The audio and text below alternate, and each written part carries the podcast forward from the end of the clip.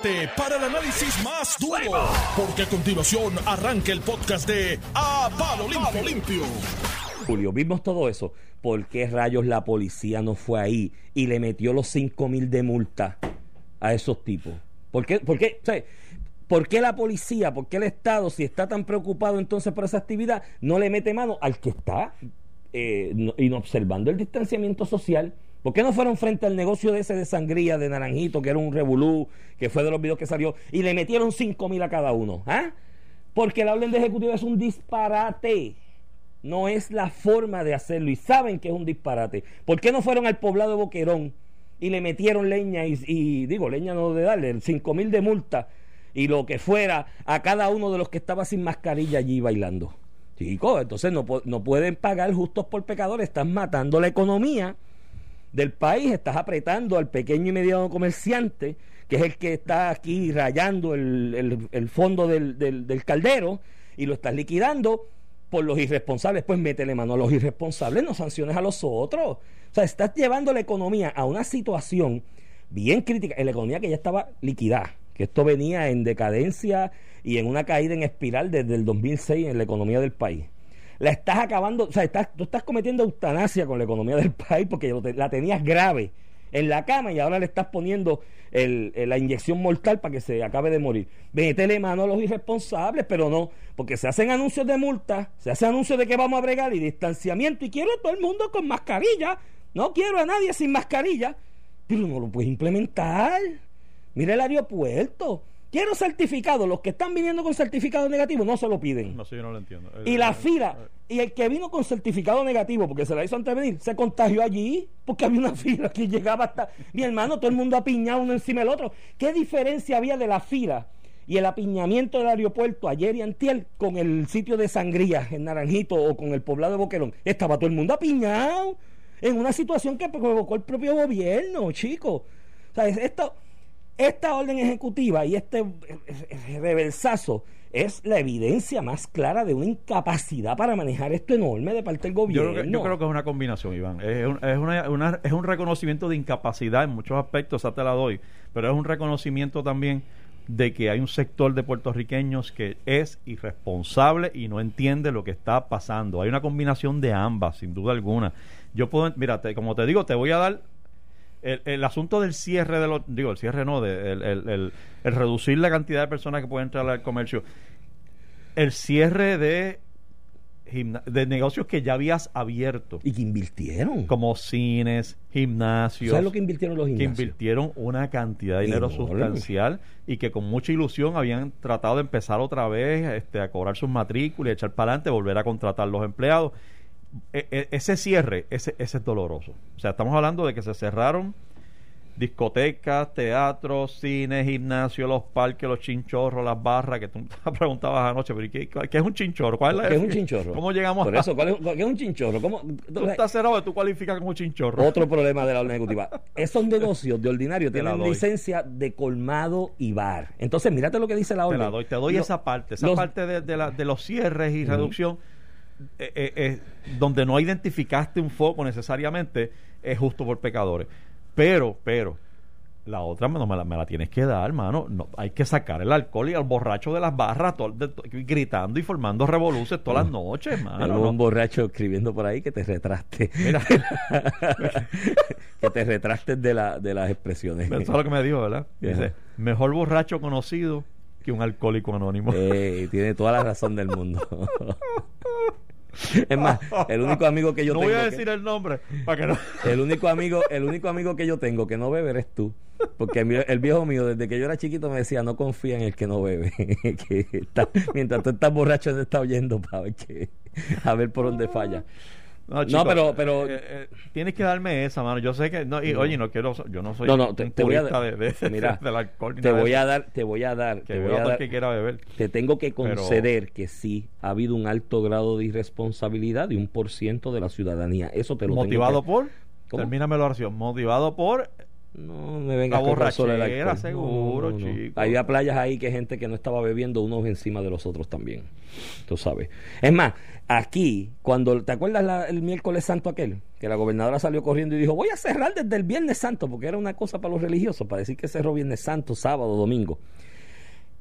Metiste la demanda comercial de los supermercados, que de ordinario es 154 horas a la semana, la metiste y la taponaste en 48 horas, porque había toque de queda, era de, de 5 a 5 la vaina, en ese momento, de 7 a 7, algo así. Metiste la, la demanda de 154 horas en 48. ¿Qué creaste? Un ataponamiento en las filas de los supermercados, que estaba todo el mundo contagiándose uno encima del otro y no estaban borrachos. Estaban haciendo fila para el supermercado. O sea, no tiene que ver con el alcohol. O sea, vuelvo y te repito. No, no, yo, yo estoy claro. Te, te- Es y en serio, yo estoy hay- claro. que hay irresponsabilidades. Hay Ahora- responsabilidad con y sin alcohol. Pero en vez de una orden digo con eso, ejecu- pero- en vez de una orden el alcohol Sí. exacerba la cosa. Pero en vez de una orden ejecutiva, en vez de una orden ejecutiva, lo que tienes que hacer es legislar, porque esto de la orden ejecutiva, el problema es que no la puedes implementar, los mismos policías ya lo saben. Los policías te están hablando entre ellos y dicen, mira, venir a arrestarlos para que si se va a caer después el caso. En vez de orden ejecutiva, llama a la Asamblea Legislativa, como debes hacer, legisla y haz ley los 5 mil de multa por ley y de una manera específica y que sea un análisis racional convincente que lo pueda sostener en un tribunal y métele los 5 mil a todo el que ande sin mascarilla y a todo el que no esté guardando los 6 pies. Pero lo puede hacer en la misma orden. Lo puede hacer en la misma orden. Lo que pasa es que la orden tiene otro problema. Y es la ejecución, que es por lo que tú, un poco lo que tú tocas. Eh, yo no puedo, lo ideal hubiese sido ir allí a, A la legislatura. a Boquerón Ah. Y darle multa a todo el y mundo. darle multa a todo el mundo, arrestarlo, meterlos en una de estos hasta que se queden sobrios o se vayan para su casa a dormir.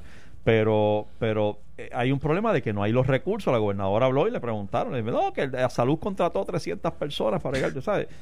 No, eso no es. Entonces, hay un problema de ejecución, claro, que vamos a tener. Por eso depende, y dependemos nosotros los que nos estamos protegiendo de alguna manera o tratando, porque puede ser una ficción lo que estamos haciendo. Pero, pero nosotros necesitamos que los demás ciudadanos sean responsables. Mire, usted está en una fila, no se le pegue al del frente, chico, qué maldita manía de estar pegándose y hablando y bajándose la mascarilla. Eh, lo- yo estaba compartiendo los otros días con una persona y de momento te está hablando y, se, y, y quiere hacer el punto tan enfático que se baja la mascarilla y yo digo, chico, este es el momento en que tienes que ponértela porque estás hablando alto. Entonces uno trata de Sí. ser, ¿verdad? Dependiendo de la confianza que haya con la persona, uno trata de ser, este, Sí, eh, sí. ¿sabes? Educado, Eh, discreto, educado. Pero lo cierto es que aquí hay gente que no ha aprendido, Iván, y hay que, hay- lamentablemente hay que tratarlos como niños, que fue que es lo que está haciendo la gobernadora, tratando como niños a aquellos irresponsables que aparentemente Pues- no aprenden por conducta propia, ni por el susto de que cada vez aumenta el número de hospitalizaciones y de muertes aquí en el mundo pero- entero. Pero estás, ma- estás matando la economía y Pero no, claro, no puede claro, ser. Y el claro. argumento, el argu- o sea, el- ayer yo escribí algo sobre esto en las redes y alguien me salió que lo más importante es la salud, que es más importante la salud que la economía. Y yo sigo insistiendo que eso es un planteamiento irracional, porque no, es, es igual de importante las dos cosas. Es importante la salud y la economía. Oye, si y tú no tienes que hacer- ingresos, si no tienes empleo, Chicos, están matando la actividad comercial, el que le da empleo a otro. Ese pequeño comerciante también. que tiene 10, 12 empleados para atender un restaurancito, para atender un barcito, para atender un colmadito. Ese comerciante tiene emplea 4 o 5, lo liquidaste a él. Se te convierte en una carga para el Estado o se te va del país. Y esos 5 o 6 también. ¿Me entiendes? El país no puede echar para adelante así. Tú tienes que hacer pruebas masivas Tienes que hacer rastreo eficiente y aflojar y ajustar válvulas en sectores en específico. Para, por eso yo ayer decía, ¿dónde está el brote en los gimnasios? ¿Sabe? Hay aquí evidencia científica de la estadística de los contagiados que fue en gimnasios. Yo no lo he escuchado. Pero si ha pasado que- así, que lo digan, pero yo no lo he escuchado. Entonces, ¿sabes qué? pues, entonces tienen los diabéticos tipo 2, que yo Pero estoy espérate, ahí en ese con los grupo. diabéticos, Ajá. este punto de los siguen y las cosas. El, el, yo creo que aquí lo que pasó es que ayer lo que hubo fue un reconocimiento de que la orden última, la de junio 15, se hizo sin la consideración y, la- y sin tomar en consideración la recomendación del grupo médico, de los que estaban allí ayer. Fíjate la diferencia entre las, de- las demás órdenes y la de ayer. Ayer era un ambiente distinto. Fíjate cómo empieza vienen los médicos, hay una mesa eh, tipo panel, hacen una presentación de persuasión, de datos científicos, algo empírico, donde tú estás ¿Tú los enten- viendo ¿Tú los entendiste? las gráficas. Sí, porque lo que te está diciendo es, digo, había, dos, había dos o tres que, Dime.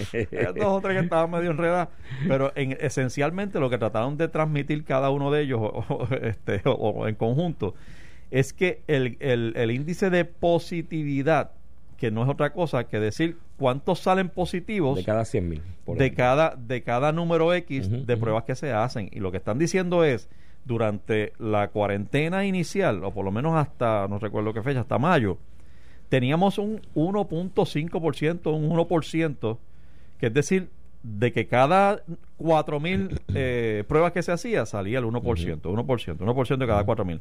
Ahora, haciendo el mismo número de pruebas, eso subió a 5 punto Ujú. algo por ciento. Por lo menos así lo entendí yo de lo que porque, ayer. porque tenías a todo el mundo encerrado y ahora lo, lo soltaste, ¿me entiendes? Y porque entonces, claro, encerrado. soltaste y aumentaste. Claro. Y según lo que indicaron los médicos ayer, el, CD el CDC, ese nivel de, cin- de sobre Ujú. 5 es el nivel en el cual tú tienes que hacer ajustes.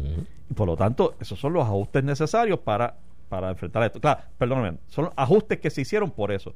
No, voy a eliminar necesario. Sí, porque, porque porque ahí es que voy, hay varios ajustes ahí es que, que te alcanzo, hacer. ahí es que te alcanzo a ti, estoy Exacto. contigo, que es cómo afectaste negocios y comercios que no tenían por qué afectarse, que no habían demostrado, no había evidencia de que fueran contribuyentes del alza, eh, y cuando ya esa gente hizo, hizo una inversión eh, sustancial en muchos de los casos. Esa, esa parte es la que es dolorosa, esa es la parte que hoy el comercio está mirando y diciendo, no, nos fastidiaste, Y chica. tienes dos variables más en esto, ¿no? Te voy a decir la última.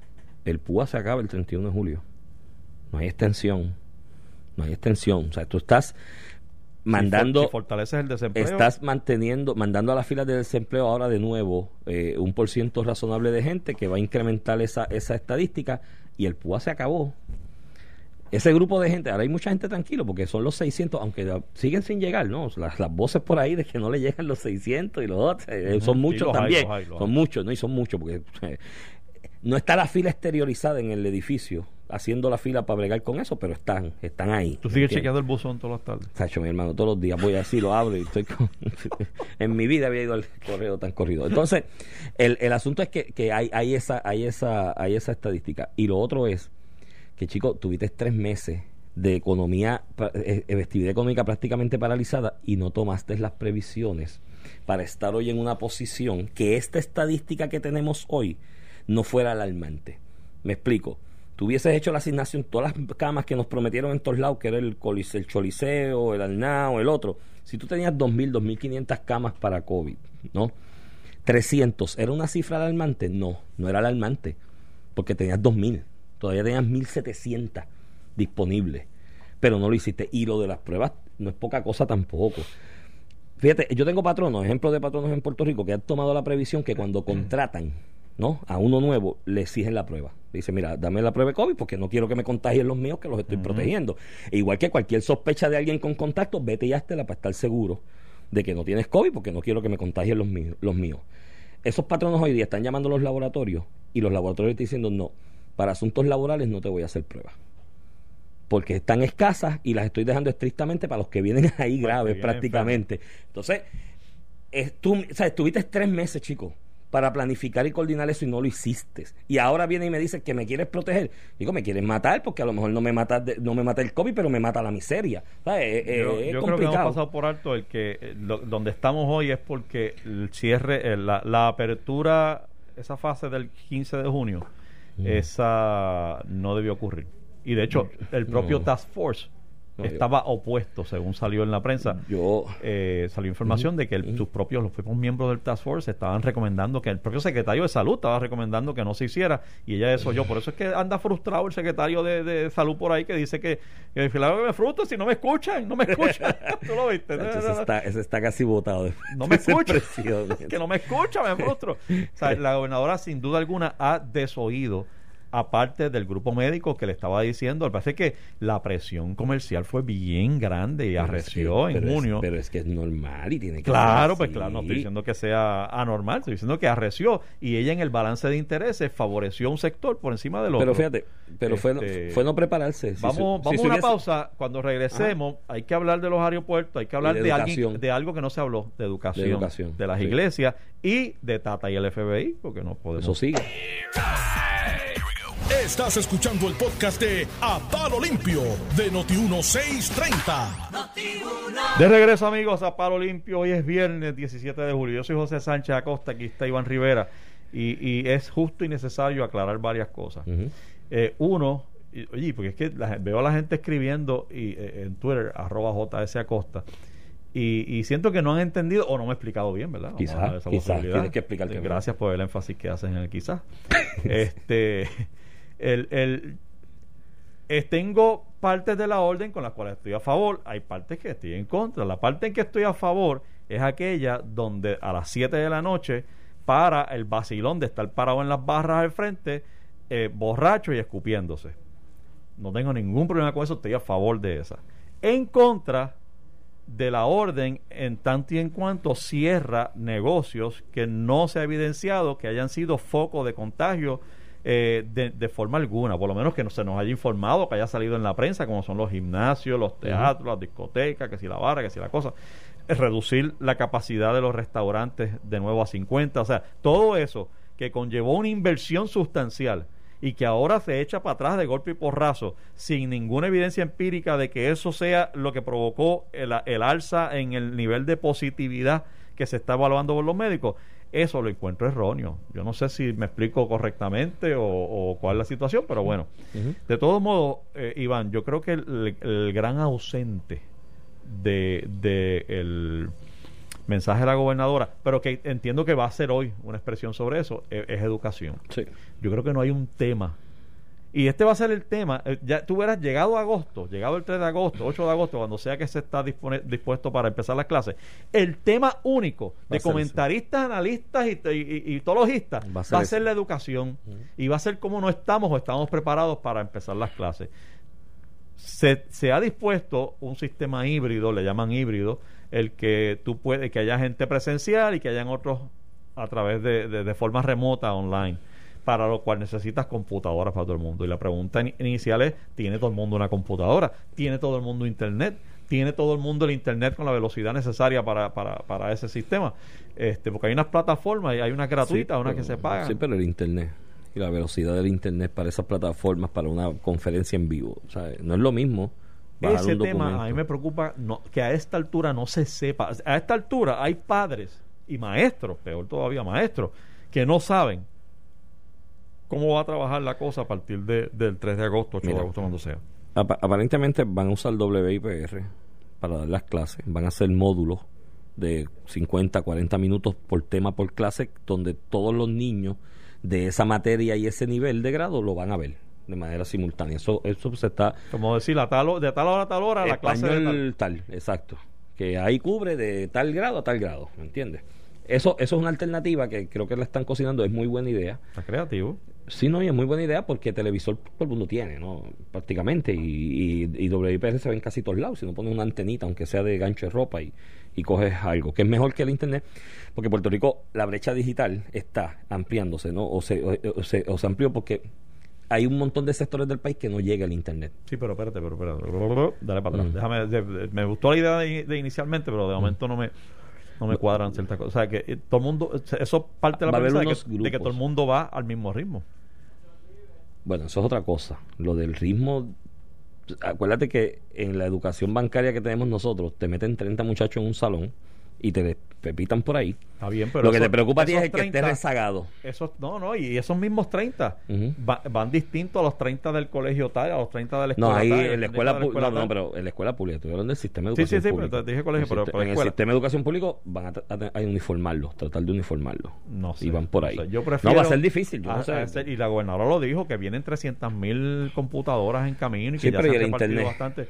Este, pues hay que asegurarse. de Todos los barrios que hay, en- tú sabes la cantidad de barrios que hay en la ruralidad en Puerto Rico que no llega el internet de velocidad. Tienes que usar un, un hotspot de estos de celular y demás, que la data es limitada, porque No, es limitada veo- y se pone veo- lento. Yo veo tanta gente con un teléfono en la mano y los iPads. Tú ves cuánto nenes, oye, nenes, Sí, sí. bebés con, con iPad en la mano. Sí, sí, Eh, pero para eh, esa, eh, pero para esa, no, no, no, pero Entonces, para esto. yo vi, hay, hay, créeme, hay muchos, no sé el número, y quizás el gobierno debería empezar por ahí por inventariarlo y buscarle la manera de resolverle. De acuerdo. Porque, pero lo hay, hay un Pero número alto que no tarde tiene. para inventariar. Eh, ahí estoy. Olvídate la computadora. Yo creo que la prioridad no es dar las computadoras, es darle internet a todo el mundo. Porque como tú dices, todo el mundo, mira, por lo menos un celular de estos hay en casi todas las casas, un iPad, una tabletita.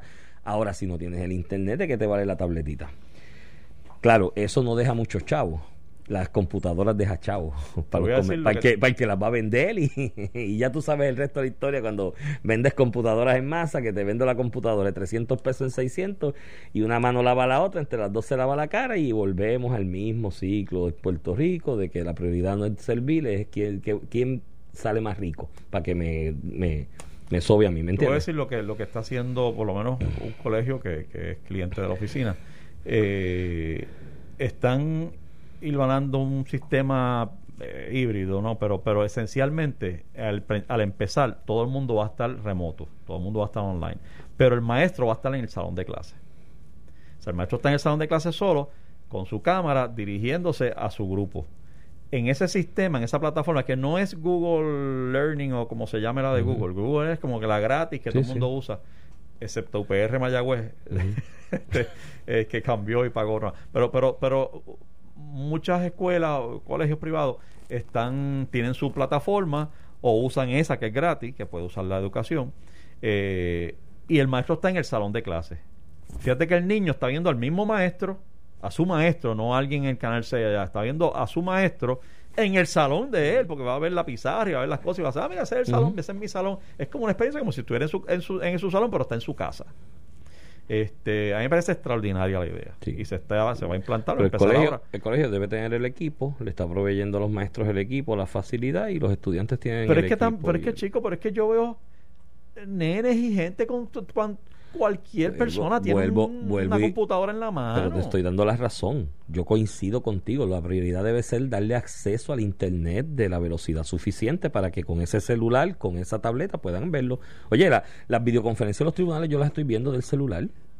Del celular porque es más rápido y la resolución es más rápida. Y no uso la computadora, uso el Claro. celular. ¿Sabes? Pero Y yo creo que los nenes atienden más al telefonito que Es a la posible. que, que- que presencial probablemente. Es posible, es posible, pero, pero, ¿cómo te digo? La, por eso es que yo choco con la idea de que la prioridad es dar 300 mil computadoras. No es eso. El más que menos un celular, digo, vas a tener un caso que ni el celular, pues ese lo atiendes de manera específica. Es darle acceso al Internet porque hay un montón de bolsillos en Puerto Rico que no lo tienen. Entonces, la data en esto es limitada y cara. Entonces, cuando llegas al tope de la data que tienes en el, en el, en el celular, en el iPad, en el instrumento que sea, la cuenta que sea, se te pone lento y te baja la velocidad. Es más, te voy a poner un ejemplo. Yo no me gusta poner ejemplos personales, pero yo tengo dos de los míos que todavía están en Mayagüez, en el ¿Qué room. hacemos? Los dos míos varones están en el room aún, porque están cogiendo lo medio suave. Y ahora mismo están en la casa de su mamá en el campo, porque en Mayagüez aquello está vacío, y tomando verano. Y cada vez que tienen examen o algo así por el estilo, me llaman, papi, ¿puedo ir a tu casa a hacer el examen en tu casa? Porque el internet en el en comerío, bendito, ¿sabes?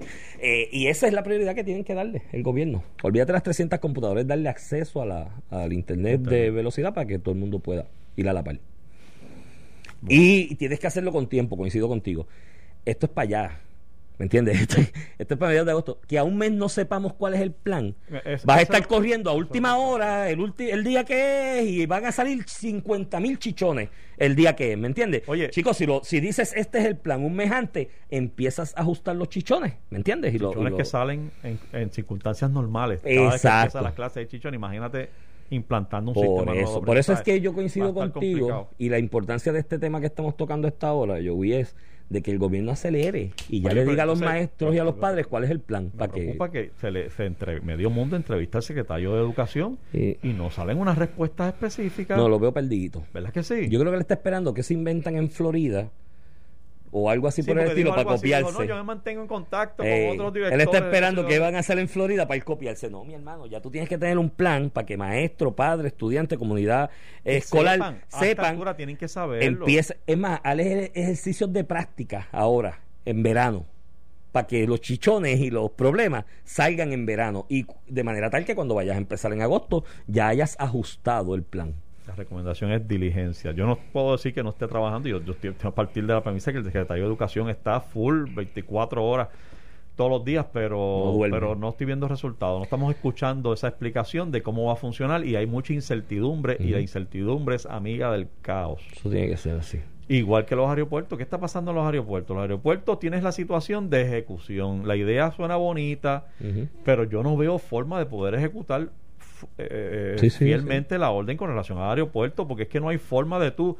Primero, no todo el mundo se entera de que en Puerto Rico tú vas a te van a requerir un, certificado negativo. Aparentemente ayer 8 de cada 10 en el aeropuerto dijeron no sabía. Pues pues la gobernadora, entonces la gobernadora le preguntan y dice, no sé si eso se regó. Ajá, Eso se regó por todos lados. Pero ¿tú te crees que se regó? Yo estoy sentado en mi casa en el barrio Jurutungo de, de Japón, de Alemania, de España, de Estados Unidos, de Venezuela, de Colombia, de cualquier sitio y yo allí tengo acceso full a que la gobernadora de Puerto Rico dijo en algún lado que en Puerto Rico va a requerir certificado y resultados de 72 horas. no. Alaska está pidiendo el certificado de 72 horas. Pero tú, Alaska, Alaska, el estado, donde era Sala Palin. Bueno, pero el problema que tienes es la divulgación. Sí, pero mira lo que está haciendo Alaska. Aquí, pero... pero mira lo que está haciendo Alaska. Alaska lo coordinó directamente con las aerolíneas yo comprador voy a comprar billete de avión Alaska por esta aerolínea, la aerolínea me pone en el mensaje de internet, mire, Alaska ah, requiere que tenga una prueba de 72 horas, es requerimiento, si no la tiene, su vuelo lo va a perder y demás y te hace la advertencia. Y quien pide la prueba, quien pide la prueba es la aerolínea antes de abordar. Si no tienes la prueba antes de abordar, la aerolínea te dice, no, no, no puedes ir porque... Ah, no, es buena. Pero, pues como aquí hacen las cosas... No, pero como, por, qué partimos la premisa? Bueno, es que ella no lo ha dicho así.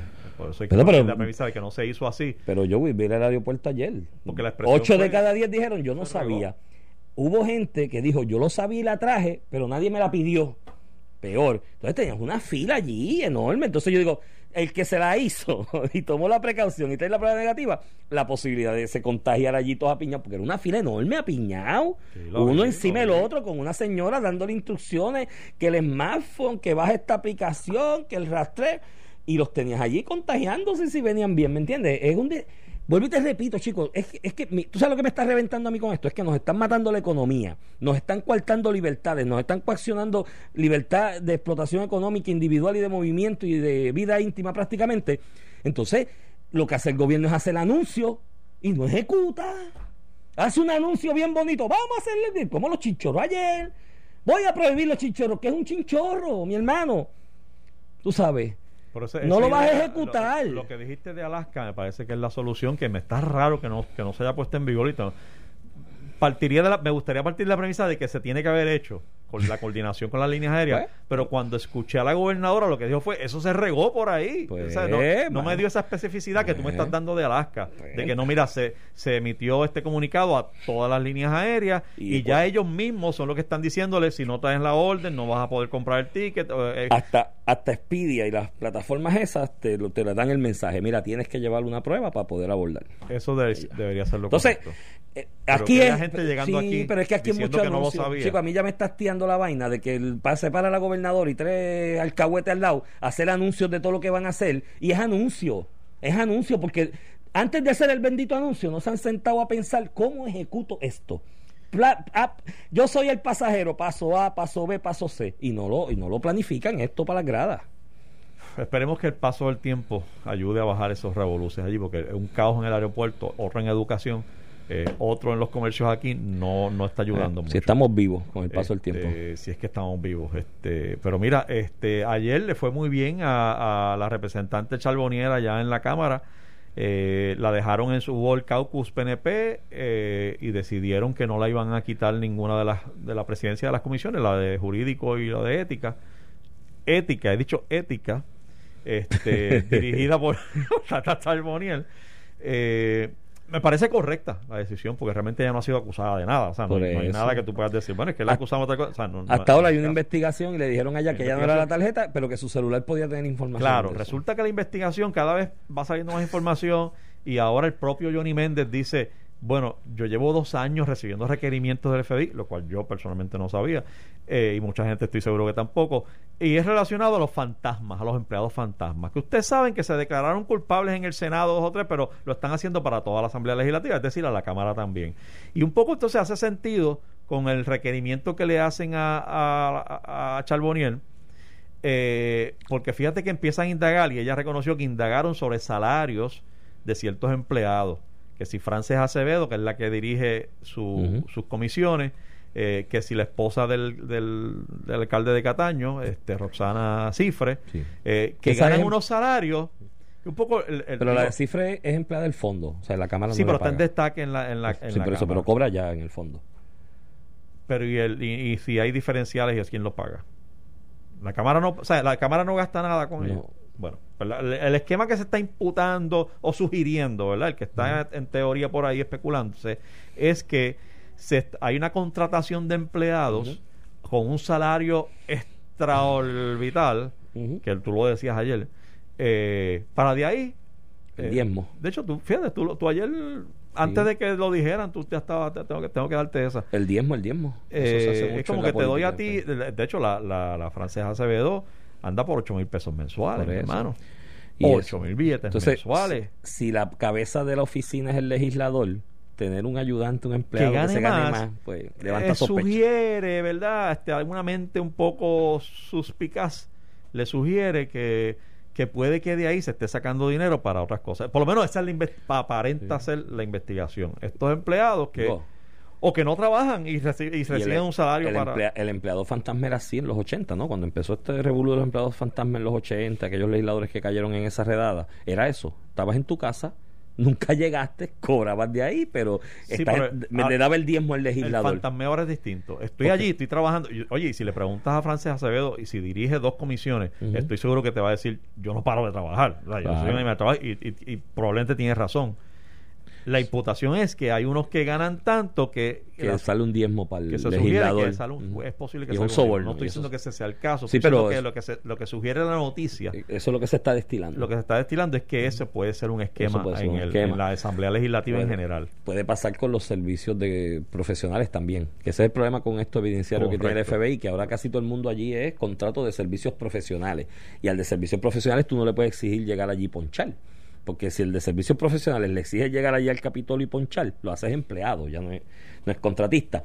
Y eso le levanta un problema evidenciario al FBI, pero mira, parece que la cosa va adelantar. Yo creo que antes que acabe el año nos vamos a enterar de algunos. Sí, pero pues yo espero y de alcalde. Tenemos dos eventos electorales que deberíamos tener información necesaria, importante antes de. Quizás la del 9 de agosto estamos muy apresurados, pero, antes de las elecciones deberíamos tener un poco más de información para que nos los Casos, Yo soy pro de que los casos se radiquen cuando están maduros y hay la evidencia más allá de dudas razonables para sostenerlos. Si no, no los radique. Para esa gente que porque raja papeletas. Es necesario la información. Vámonos, gente. Tengan un buen fin de semana. Igual. Esto fue el podcast de A, Palo Limpio de Noti1630. Dale play a tu podcast favorito a través de Apple Podcasts, Spotify, Google Podcasts, Stitcher y notiuno.com.